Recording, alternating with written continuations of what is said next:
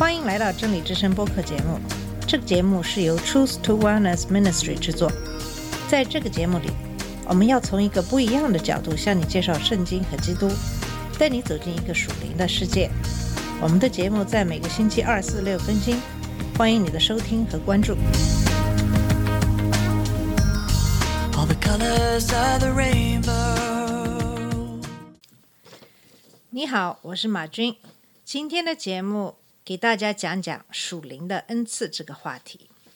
这个话题对很多的中国的基督徒大概是比较陌生的。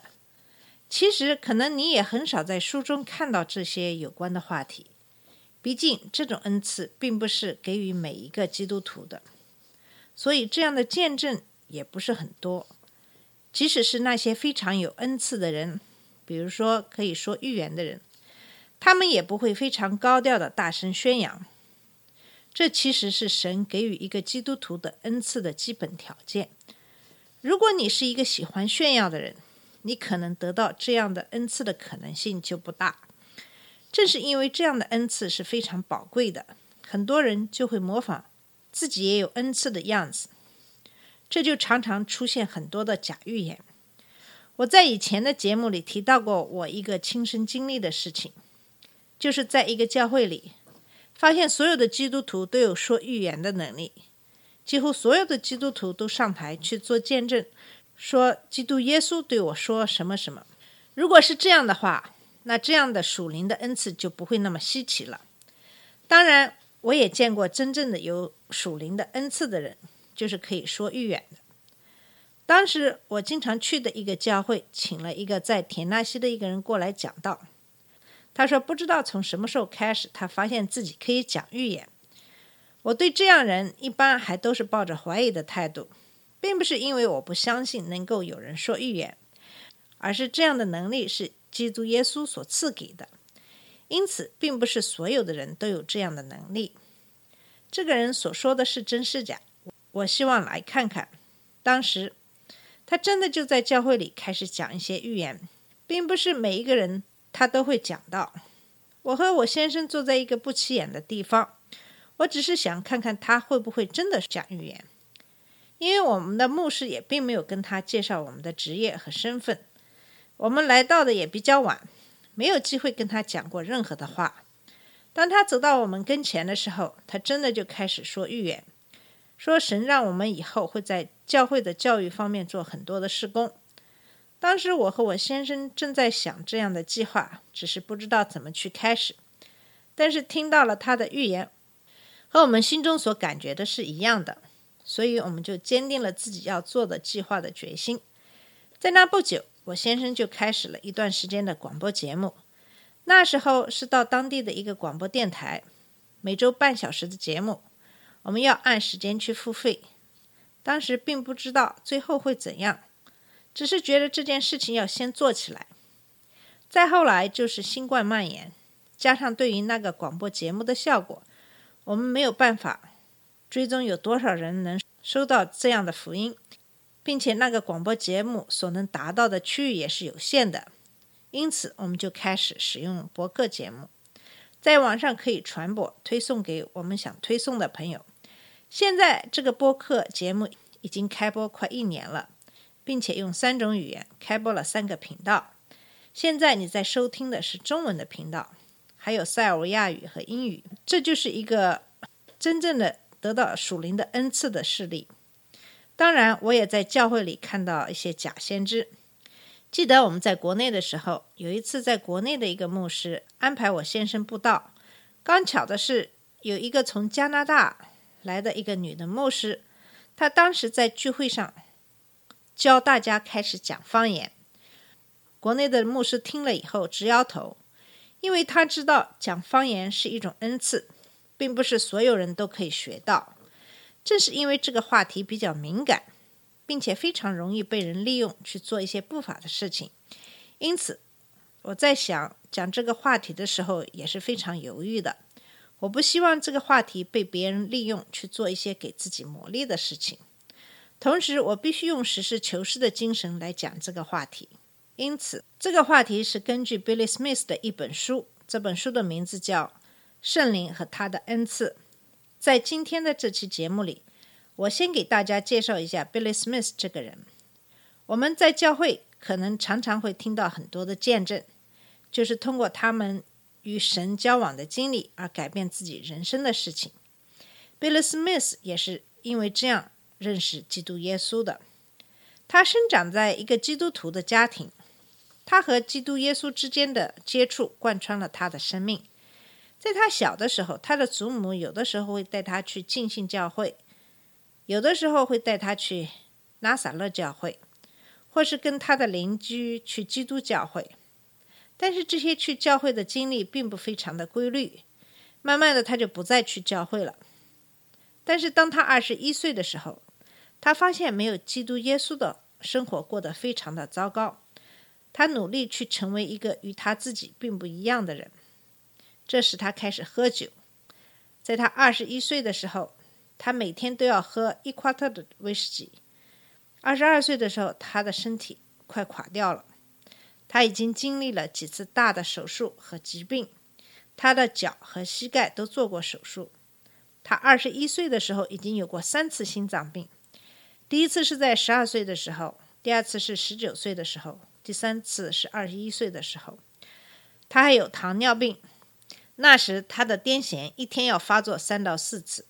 他的背部做了两次手术，两次因为贫血做手术。除了所有的这些，他的家庭也破碎了。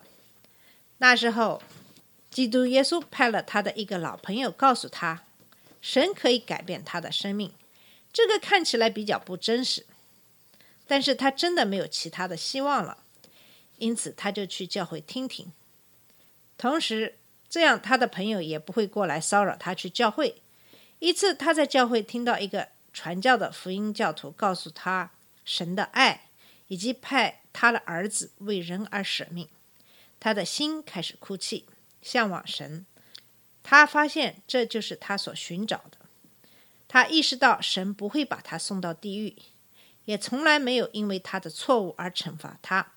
他并没有把所有的疾病放在他身上来惩罚他。神只想爱他。那天，他放弃了他的旧的生活，开始了新的生活。他过去的内疚感消失了。他不需要再努力去成为别人。他觉得他像鸟一样的自由。在他的心里充满了爱，原来他的心里是充满了恨的。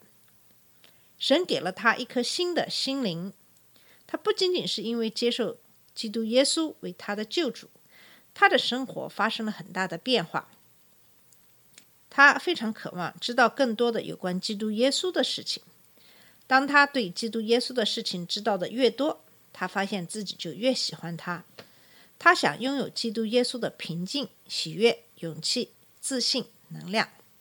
他觉得拥有这一切一定有什么秘密，这些秘密一定是在圣经中。这本书就是讲述关于耶稣的事。如果他仔细研读圣经，他就可以像耶稣一样。他曾经生活在失败中，他不想再继续失败下去，他想跟随制胜者。当他开始研读圣经的时候，他把神的道都记在心中。就像约翰福音十五章七到十一节所说的：“你们若常在我的里面，我的话也常在你们里面。凡你们所愿意的，祈求就给你们成就。你们多结果子，我父就因此得荣耀。你们也就是我的门徒了。我爱你们，正如父爱我一样。你们要常在我的爱里。你们若遵守我的命令，就常在我的爱里。”正如我遵守了我父的命令，常在他的爱里。这些事我已经对你们说了，是要叫我的喜乐存在你们的心里，并叫你们的喜乐可以满足。他按照圣经的教导，开始把神的话放在心中。他发现，在约翰福音十四章十二到十七节以及二十三到二十六节所讲的，在他的生命中实现了。约翰福音十四章。十二到十七节是这样的：我实实在在的告诉你们，我所做的事，信我的人也要做，并且要做比这更大的事，因为我往父那里去。你们奉我的名，无论求什么，我必成就，叫父因儿子的荣耀。你们若奉我的名求什么，我必成就。你们若爱我，就必须遵守我的命令。我要求父，父就另外赐给你们一位保惠师，叫他永远与你们同在，就是真理的圣灵，乃世人不能接受的，因为不见他，也不认识他。你们却认识他，因他常与你们同在，也要在你们里面。二十三到二十六节是这样的。耶稣回答说：“人若爱我，就必遵守我的道，我父也必爱他，并且我们要到他那里去，与他同住。不爱我的人就不遵守我的道。你们所听见的道不是我的，乃是差我来之父的道。我还与你们同住的时候，已将这些话对你们说了。但保惠师就是父因我的名所要差来的圣灵。”他要将一切的事指导你们，并且叫你们想起我对你们所说的一切话。Bill Smith 就是根据自己的经验写下了这本书，希望能够跟大家分享怎样在神的话里得到能量和权柄，行走在神的大能和权柄里，在属灵的征战中，怎样用神的话和圣灵作为我们的武器。这就是 Bill Smith 为什么写这本书的原因。我先生认识 Bill Smith，也亲自听过他的见证。他知道 Bill Smith 没有任何问题揭穿那些假先知的表演。其实，在我前几节的节目里谈到了怎样辨别真理和谎言。我们所需要的就是分辨的灵，其实就是神的一个恩赐。在以后的节目里，我会开始给大家一一介绍这些属灵的恩赐。好了，我们今天的。节目就到这里，谢谢你的收听，我们下次节目再见。这里是真理之声播客节目，真理之声是 Truth to Wellness Ministry 旗下的一个节目，由 Truth to Wellness Ministry 制作和播出。如果你有什么想跟我们分享，请给我们发电子邮件，我们的邮箱地址是 truth to wellness at gmail dot com。你也可以直接去我们的网站 www dot truth to wellness dot com 浏览更多的信息。下次节目再见。All colors of the rain.